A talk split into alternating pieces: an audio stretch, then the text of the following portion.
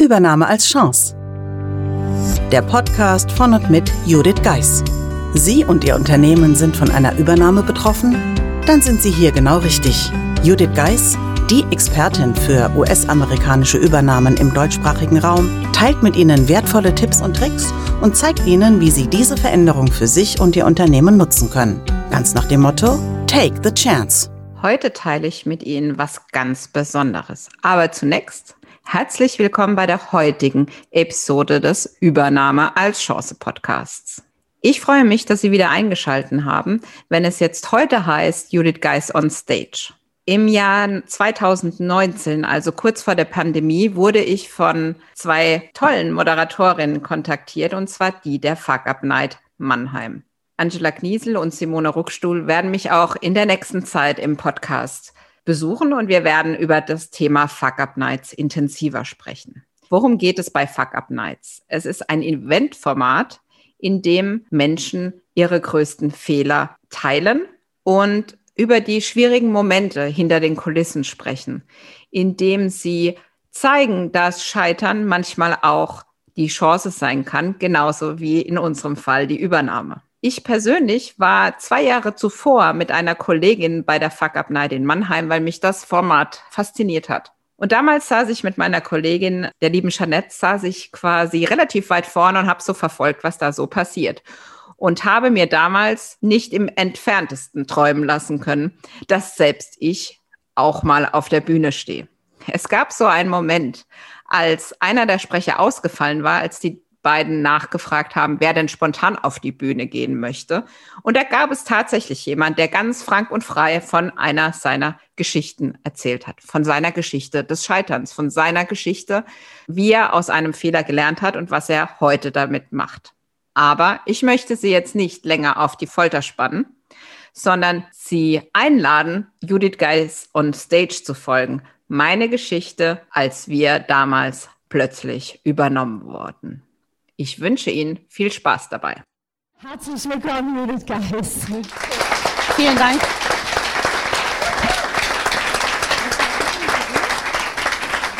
Ja, also vielen lieben Dank, auch Hong Hong, für deinen Start. Deshalb würde ich das mal kurz übernehmen. Wir waren eben kurz in China. Jetzt würde ich gerne mal wissen, wer denn schon in den USA war. so, wer hat denn schon mal für ein amerikanisches Unternehmen gearbeitet? Okay, da wird es schon weniger. Ja, also, was ich erzählen will, das war wirklich damals, ich habe damals meinen Vertrag unterschrieben bei einem amerikanischen Unternehmen, dachte, da kann ja dann nichts mehr passieren. War nicht so, nach vier Wochen wurde das Unternehmen von einem anderen amerikanischen Unternehmen gekauft. Was da so ein bisschen passiert ist, das war 2007, dazu möchte ich zurückgehen, aber was ich erstmal vor, vorne wegnehmen möchte, ist, was ich für mich daraus mitgenommen habe. Denn ich wäre heute nicht da, wo ich bin, wenn ich das damals nicht erlebt hätte. Und vielleicht hat es nicht ganz so geklappt, dass ich nicht mehr für Amerikaner arbeite. Und ja, aber ich kann mich noch sehr an den Moment erinnern, als ich das Gebäude verlassen habe und es ganz tief in meinem Kopf war. Aber gehen wir zurück in die Situation damals 2007. Im Radio lief damals sehr oft, der eine oder andere kennt das Lied vielleicht noch, dieses Wenn nicht jetzt, wann dann von den Höhnern. Der eine oder andere hat jetzt vielleicht einen Ohrwurm, was es damit auf sich hat, kommen wir gleich dazu. Jedenfalls saßen wir in einem Hotel in Mannheim bei einer Betriebsversammlung. Ihr könnt euch vorstellen, so nach einer Übernahme sehr spannend. Gerüchte noch und nöcher. Wir hatten auch einen kurzen Weg dahin und dann haben wir halt so unter Kollegen diskutiert, was wird denn jetzt passieren. Und dann kamen wir in den Raum. Er war erstmal, also wir waren relativ ja, zeitig da. Das heißt, er war leer und wir haben uns erstmal überlegt, wo setzen wir uns denn jetzt hin? Die erste Reihe war jetzt erstmal nicht so beliebt, muss man dazu sagen. Aber was wichtig war, irgendwie hatten wir alle das Gefühl, wir müssen auf die Slides gucken können. Ich habe heute absichtlich keine Slides, auch dazu kommen wir gleich, warum ich keine Slides wollte. Weil wir saßen dann so in der Mitte, ich habe auf die Slides geschaut und plötzlich ging es um das Thema, welche Funktionen wird es zukünftig in diesem Unternehmen nicht mehr geben. Wunderbar, also wurde ich von einer Mitarbeiterin zur Funktion. Ihr könnt euch vorstellen, wir waren alle total begeistert. Meine Begeisterung steigerte sich, als ich gesehen habe, dass da steht, die Funktion des Junior Controllers wird es so nicht mehr geben. Ich habe in der Buchhaltung gelernt, wenn was auf eine Kostenstelle gebucht wird, darf nie eine Person das sein dahinter, weil dann könnte man ja Rückschlüsse führen. Tja, der Junior Controller steht hier vor euch. Der einzige in Deutschland. Heute kann ich auch drüber lachen und bin auch sehr dankbar, dass es damals passiert ist, aber in der Situation war es, wie, wie könnte es anders sein, wie ein Schlag ins Gesicht. Ich sah das so, meine Kollegin, ehemalige Kollegin sitzt hier vorne in der ersten Reihe, die kann sich noch erinnern, wir wussten überhaupt gar nicht, was wir dazu sagen sollen. Naja, jedenfalls bin ich nach Hause gegangen. Wie die Nacht war, könnt ihr euch vorstellen, ich habe ganz, ganz viel geschlafen und habe dann rumgekrübelt und natürlich Tipps bei anderen, was mache ich jetzt? Und dann kommt jetzt wieder der, das Lied, wenn nicht jetzt, wann dann? Ich hatte dann überlegt, okay, was mache ich? Bin dann zu dem Interim HR-Leiter gegangen. Warum? Wir hatten interimistisch jemand bekommen, die Personalleiterin, die den Großteil von uns eingestellt hat, die hatte das Unternehmen bereits verlassen. Das heißt, die Funktion, also ich, ging dann in das Büro und sagte, ich hätte gerne einen Termin. Mein Gegenüber wusste nicht mal, wer ich bin, geschweige denn, dass ich diese Funktion bin, die es in Zukunft nicht mehr geben sollte. Naja, jedenfalls, ja, heute habe ich natürlich keine Zeit. Das heißt, yay, ich hatte noch eine Nacht, in der ich sehr viel geschlafen habe. Am nächsten Tag, ich hatte Bauchkrummeln, es war schlimm, man kann sich das vorstellen, irgendwie so ein Nachmittagstermin, also auch noch ein toller Arbeitstag, und sich überlegt hat, was da so passiert, weil irgendwo im Hinterkopf war die Hoffnung, vielleicht haben sie sich ja doch vertan.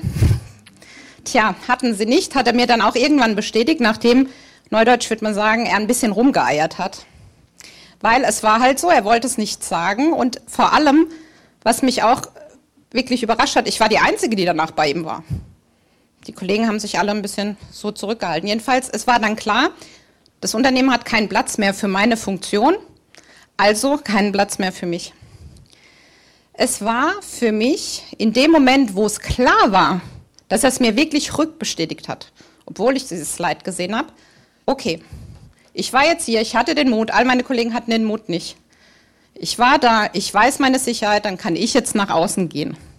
Ich kann diese Dinge, die ich gelernt habe, kann ich mitnehmen und kann sagen, wunderbar, das, was wir erlebt haben, die Christina kann es bestimmt bestätigen, das haben viele ähnlich erlebt, aber nie so wie wir. Sie ging mittags nach Hause, meinte, so gehst du auch.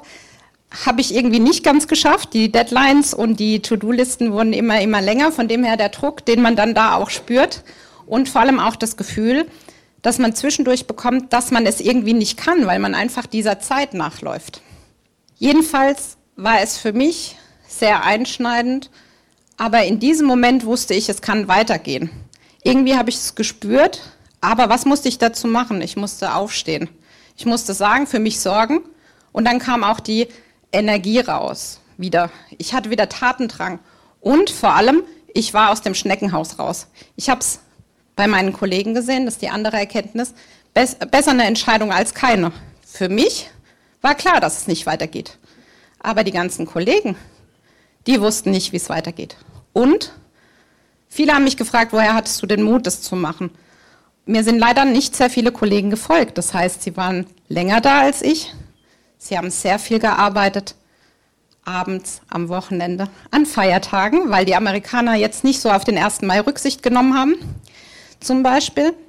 Und die waren die ganze Zeit unruhig. Und was ich jetzt auch heute bei meinen Kunden, ne, deutsche Unternehmen, die von Amerikanern gekauft werden, von dem her hat nicht ganz geklappt, mit nicht mehr für Amis zu arbeiten, war es wirklich so, dieser Moment, wenn sich die Büros leeren. Früher hat man dann gefeiert, dass jemand Geburtstag hatte oder ein Jubiläum und plötzlich feiert man Abschiede.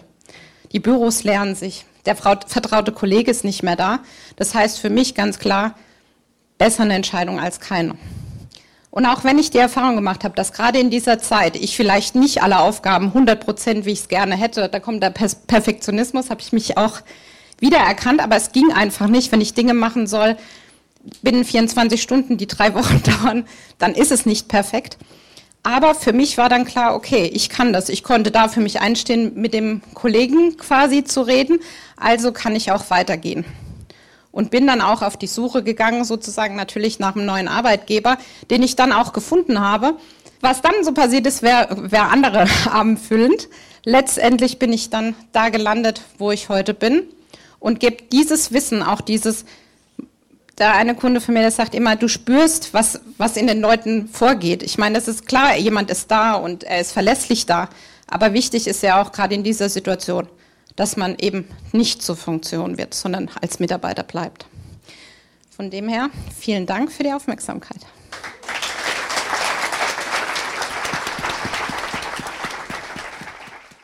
Ich hoffe, Ihnen hat das Zuhören Spaß gemacht. Die Fuck Up Night Mannheim wird hoffentlich auch bald wieder live stattfinden können. In der Zwischenzeit hatten Simone und Angela aber auch ein tolles Online-Format kreiert, bei dem ich auch eingeladen war, um zu erzählen, was ich so während der Corona-Pandemie mache. Wenn Sie das interessiert, dieses Interview finden Sie in den Show Notes und ich lade Sie dazu ein, sich das Video dazu anzuhören. Und wie gesagt, Simone und Angela werden mich bald im Podcast besuchen und dann geht's gemeinsam zum Thema Fuck Up Nights, Fehlerkultur und wie Scheitern zur Chance wird. In dem Sinne sage ich vielen Dank fürs Zuhören. Freue mich, wenn Sie beim nächsten Mal wieder einschalten. Bis dahin wünsche ich Ihnen eine gute Zeit. Buchen Sie jetzt ein Mentoring mit Judith Geis. Egal ob als Mitarbeiter, Führungskraft oder Team. In einem individuell auf Sie zugeschnittenen Mentoring erhalten Sie wertvolle Tipps und Hinweise, wie Sie sicher durch die Zeiten der Veränderung kommen. Schauen Sie vorbei auf thebridge-online.com/mentoring. Den Link finden Sie auch in den Show Notes.